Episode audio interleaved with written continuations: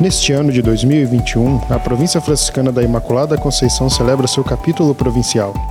Para partilhar algumas reflexões, nós convidamos a vocês a ouvirem essa série que se chama Juntos que se constroem os sonhos.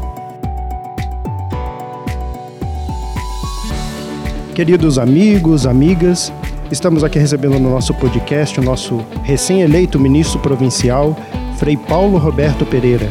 Frei Paulo vai partilhar um pouco conosco da sua experiência vocacional, como ele chegou até os frades e também como ele desenvolveu toda a sua caminhada até o dia de hoje. Paz e bem, Frei Paulo. Seja bem-vindo ao nosso podcast. Como o senhor enxerga no dia de hoje, sendo eleito ministro provincial, toda a caminhada na vocação franciscana que o senhor teve até agora? Paz e bem, eu desde adolescente, desde criança, tive o desejo de ser padre. Isso mesmo, padre. E então era coroinha de uma paróquia.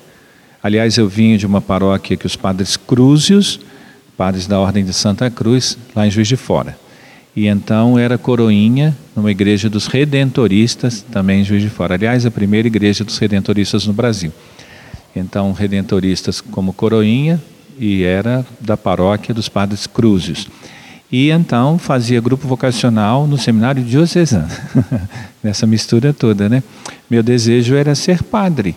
E então foi aí que um ministro da Sagrada Comunhão, que era que eu que me levava ah, todos os domingos à igreja, que era um pouco longe da minha casa, levava de automóvel. Eu gostava de ir porque andava de automóvel. Então andar de automóvel era um atrativo vocacional. então nós pudemos. É, ele conhecia alguém em Petrópolis, conhecia os frades de Petrópolis. É, havia parentes desse senhor lá. Então fui ao, ao, convento do Sagrado e lá então eu conheci é, e havia possibilidade de apresentar assim, ah, vamos, vamos fazer o acompanhamento. Me deram um livro de São Francisco para ler e a partir dali então eu fui acolhido para fazer estágio e depois encaminhado para o seminário aqui de Agudos. Então cheguei aqui em Agudos em 83 sem saber direito o que, que era ser frade franciscano. Mas eu acho que o seminário serve para isso exatamente. Então, aquele meu desejo de estar perto das coisas de Deus, de servir ao povo, é, aquele encanto que a gente tem com as coisas do, da igreja, do altar, do, do serviço do padre, foi sendo burilado e a mim foi concedido. É, conhecer o espírito franciscano de convivência, de fraternidade, de missão, de profecia.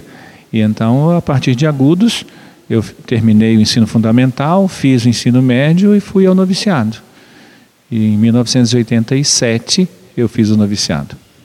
E lá em Rodeio fiz a profissão e em seguida a caminhada dos estudos e da formação inicial em Rondinha, depois Petrópolis. Em Petrópolis havia uma discussão na época que eu fui fazer teologia de abertura de casas inseridas em meios populares. Então tive o privilégio de participar dessa experiência e fui morar em, em Barie inicialmente.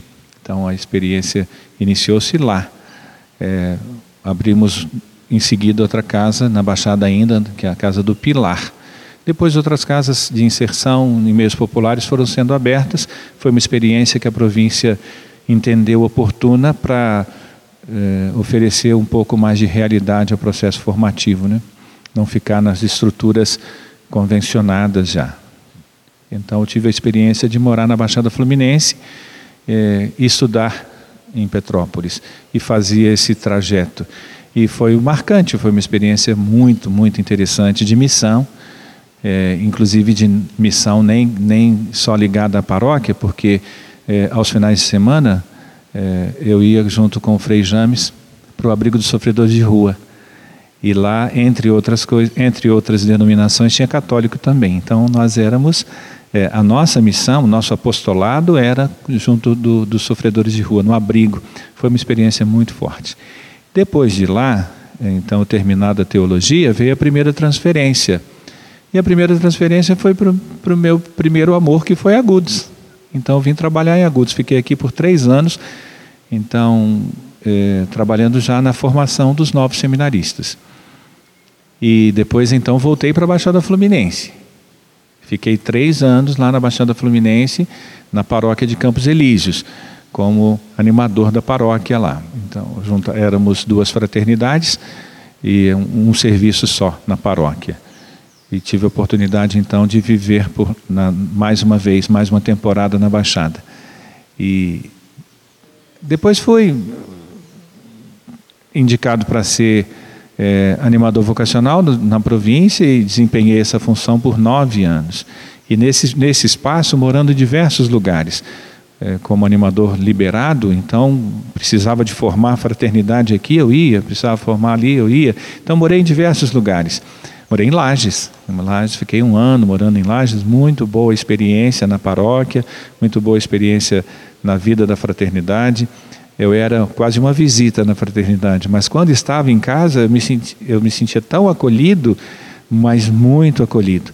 E também participava ativamente da vida paroquial no tempo que sobrava entre uma viagem e outra, mas me senti muito inserido, muito bem acolhido.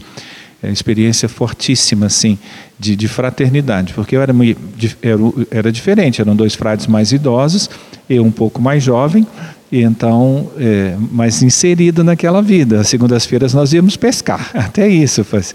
E então, quando eu chegava de viagem, o frei guardião, o frei Benjamin, falava assim: Ó, oh, amanhã você não precisa acordar cedo, não, porque você viajou, você está cansado, não precisa acordar cedo, não. Olha, uma coisa bonita.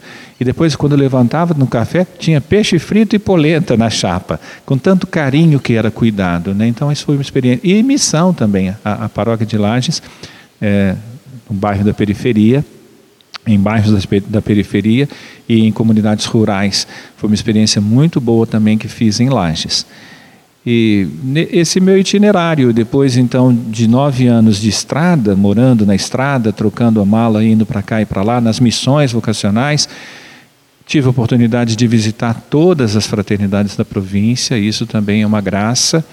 É, às vezes a gente encontra irmãos que não conhecem as nossas casas, não conhecem todas as missões, e eu fui agraciado com a possibilidade de passar por todas as nossas fraternidades aqui no Brasil.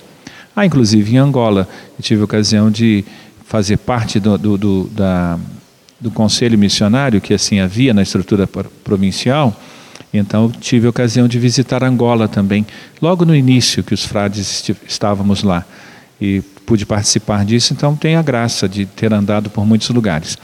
E no final das contas, eu fui morar em Vila Velha. Vila Velha, no Espírito Santo, inicialmente seis anos na paróquia eh, Nossa Senhora do Rosário, e agora, então, nos últimos seis anos, morava no convento da Penha.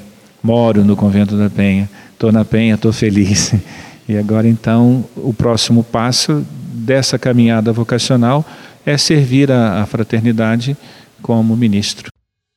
Muito obrigado, Frei Paulo, pela partilha, por nos contar um pouco da sua trajetória, da sua história e podemos também partilhar um pouco da sua vida e do seu serviço à província e agora como ministro provincial. Desejamos aí todas as bênçãos de Deus de serviço à província. A vocês, meus amigos que nos escutam no nosso podcast, continuem nos acompanhando.